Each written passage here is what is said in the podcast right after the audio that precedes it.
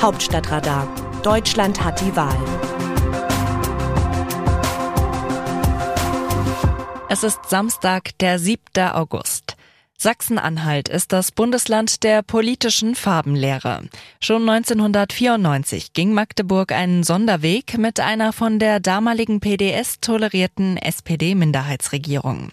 Hervorgegangen war sie ebenfalls aus einem Novum. Wegen der sogenannten Gehälteraffäre der Regierung von Werner Münch, CDU, war überraschend die Landesregierung zurückgetreten, obwohl nur die Minister aus dem Westen in Erklärungsnot geraten waren, auf welcher Grundlage ihre Bezüge berechnet wurden. Diese lagen deutlich über denen ihrer Ostkollegen, obwohl sie ja nicht mehr Arbeit hatten, Münch inklusive. Ich war damals landespolitische Korrespondentin aus dem Westen und erinnere mich noch gut an jenen Tag des kollektiven Rücktritts. Münch hatte geglaubt, dass sein politischer Schaden dadurch glimpflicher ausgehen würde. Nie zuvor war in der Bundesrepublik eine komplette Landesregierung zurückgetreten. Aber der Fokus lag auf dem westdeutschen CDU-Politiker, der im Westen nie Ministerpräsident geworden wäre. Die dritte Reihe sei geschickt worden, um den Osten Demokratie zu lehren, hieß es damals. Als ich am Abend in meine Plattenbausiedlung fuhr, fing mich eine Nachbarin ab und sagte, ich will nur wissen, ob das stimmt. Haben die sich wirklich an uns bereichern wollen? Wir hatten so viel Hoffnung, aber die sind nicht besser als Honecker mit seinen goldenen Wasserhähnen. Zum Fremdschämen. Die SPD mit ihren Ostpolitikern wollte unbedingt verhindern, dass die CDU am Ruder bleibt und fädelte mit der SED-Nachfolgepartei schließlich eine Minderheitsregierung ein. Das Magdeburger Modell. 2016 war es dann wieder Sachsen-Anhalt, wo erstmals eine Kenia-Koalition entstand. Aus CDU, SPD und Grünen. Sonst wäre eine Regierung gegen Linke und AfD nicht möglich gewesen.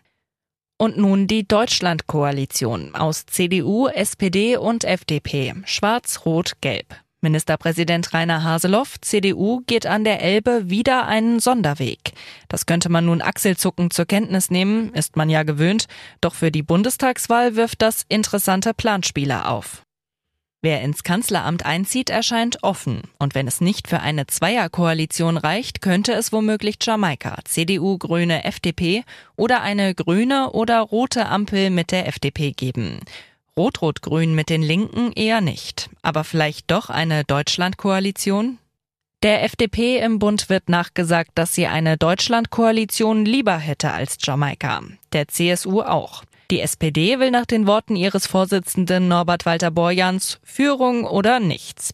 Aber das könnte sich nach der Wahl noch anders darstellen. Jedenfalls war das schon 2017 so.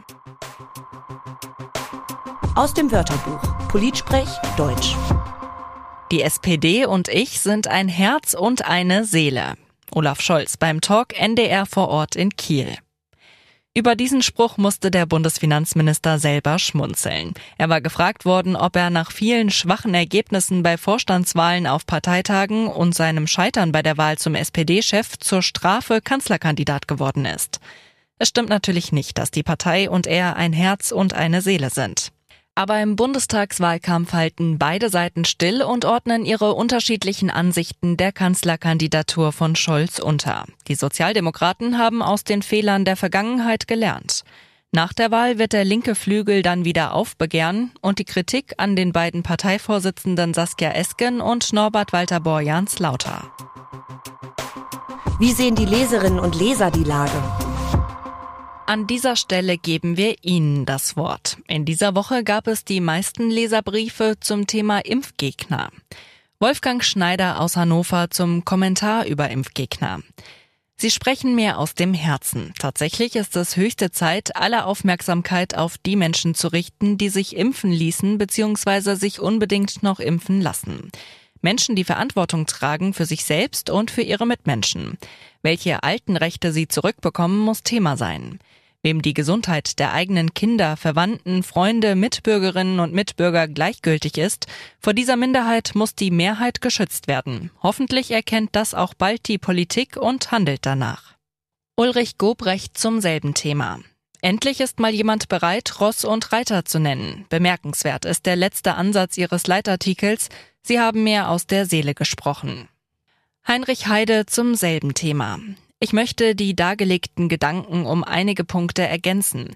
Wenn ich Eigentümer eines Wohnhauses bin, kann ich mich dafür entscheiden, das Haus gegen Feuer und andere Gefahren zu versichern, kann es aber auch sein lassen. Im Falle eines Brandes kommt bei entsprechender Vorsorge die Versicherung für den Schaden auf, also die Solidargemeinschaft. Inbegriffen ist auch der Einsatz der Feuerwehr, also der Rettungsdienst. Bin ich nicht versichert, also keine Vorsorge, bleiben verständlicherweise sämtliche Kosten bei mir. Die Feuerwehr hilft, auch deren Einsatz muss ich bezahlen. Jörg Forstner zum selben Thema. Sind nicht Debatten mündiger Bürger Grundlage unserer rechtsstaatlichen Demokratie? Franz Bücker aus Hannover über das Grünen-Programm zum Klimaschutz. Was soll dieser Unsinn eines neuen Ministeriums für Klimaschutz mit einem Vetorecht bei Gesetzesvorhaben? Nach Artikel 65 Grundgesetz bestimmt der Bundeskanzler die Richtlinien der Politik und trägt dafür die Verantwortung. Ein Klimaschutzministerium mit Vetorecht würde die Stellung des Regierungschefs deutlich beschneiden. Dafür wäre eine Verfassungsänderung erforderlich, die bekanntlich nach Artikel 75 Grundgesetz einer Zweidrittelmehrheit in Bundesrat und Bundestag bedarf. Hat Frau Baerbock ihre Ambitionen auf das Kanzleramt bereits aufgegeben und versucht durch die Hintertür stärkste Frau im Kabinett zu werden? Keiner aller denkbaren Koalitionspartner würde einer solchen Regelung zustimmen, die ausschließlich grünen Interessen zugute käme. Also wieder nur ein Vorschlag mit heißer Luft. Achim Botmann aus Hannover zu Plagiaten in Büchern von Kanzlerkandidaten. Es gibt JägerInnen, die Schriftwerke, Doktorarbeiten auf Plagiate untersuchen. Ein neues Geschäftsmodell. Diese JägerInnen werden immer fündig. Eine Zeitfrage. Das Internet macht's möglich. Ein und derselbe Jäger fand nun bei Annalena Baerbock und später bei Armin Laschet Plagiate. Beide waren bei Quellenangaben etwas luschig. Handwerkliche Fehler nun zu einem Skandal aufzubauschen, ist nicht nachvollziehbar.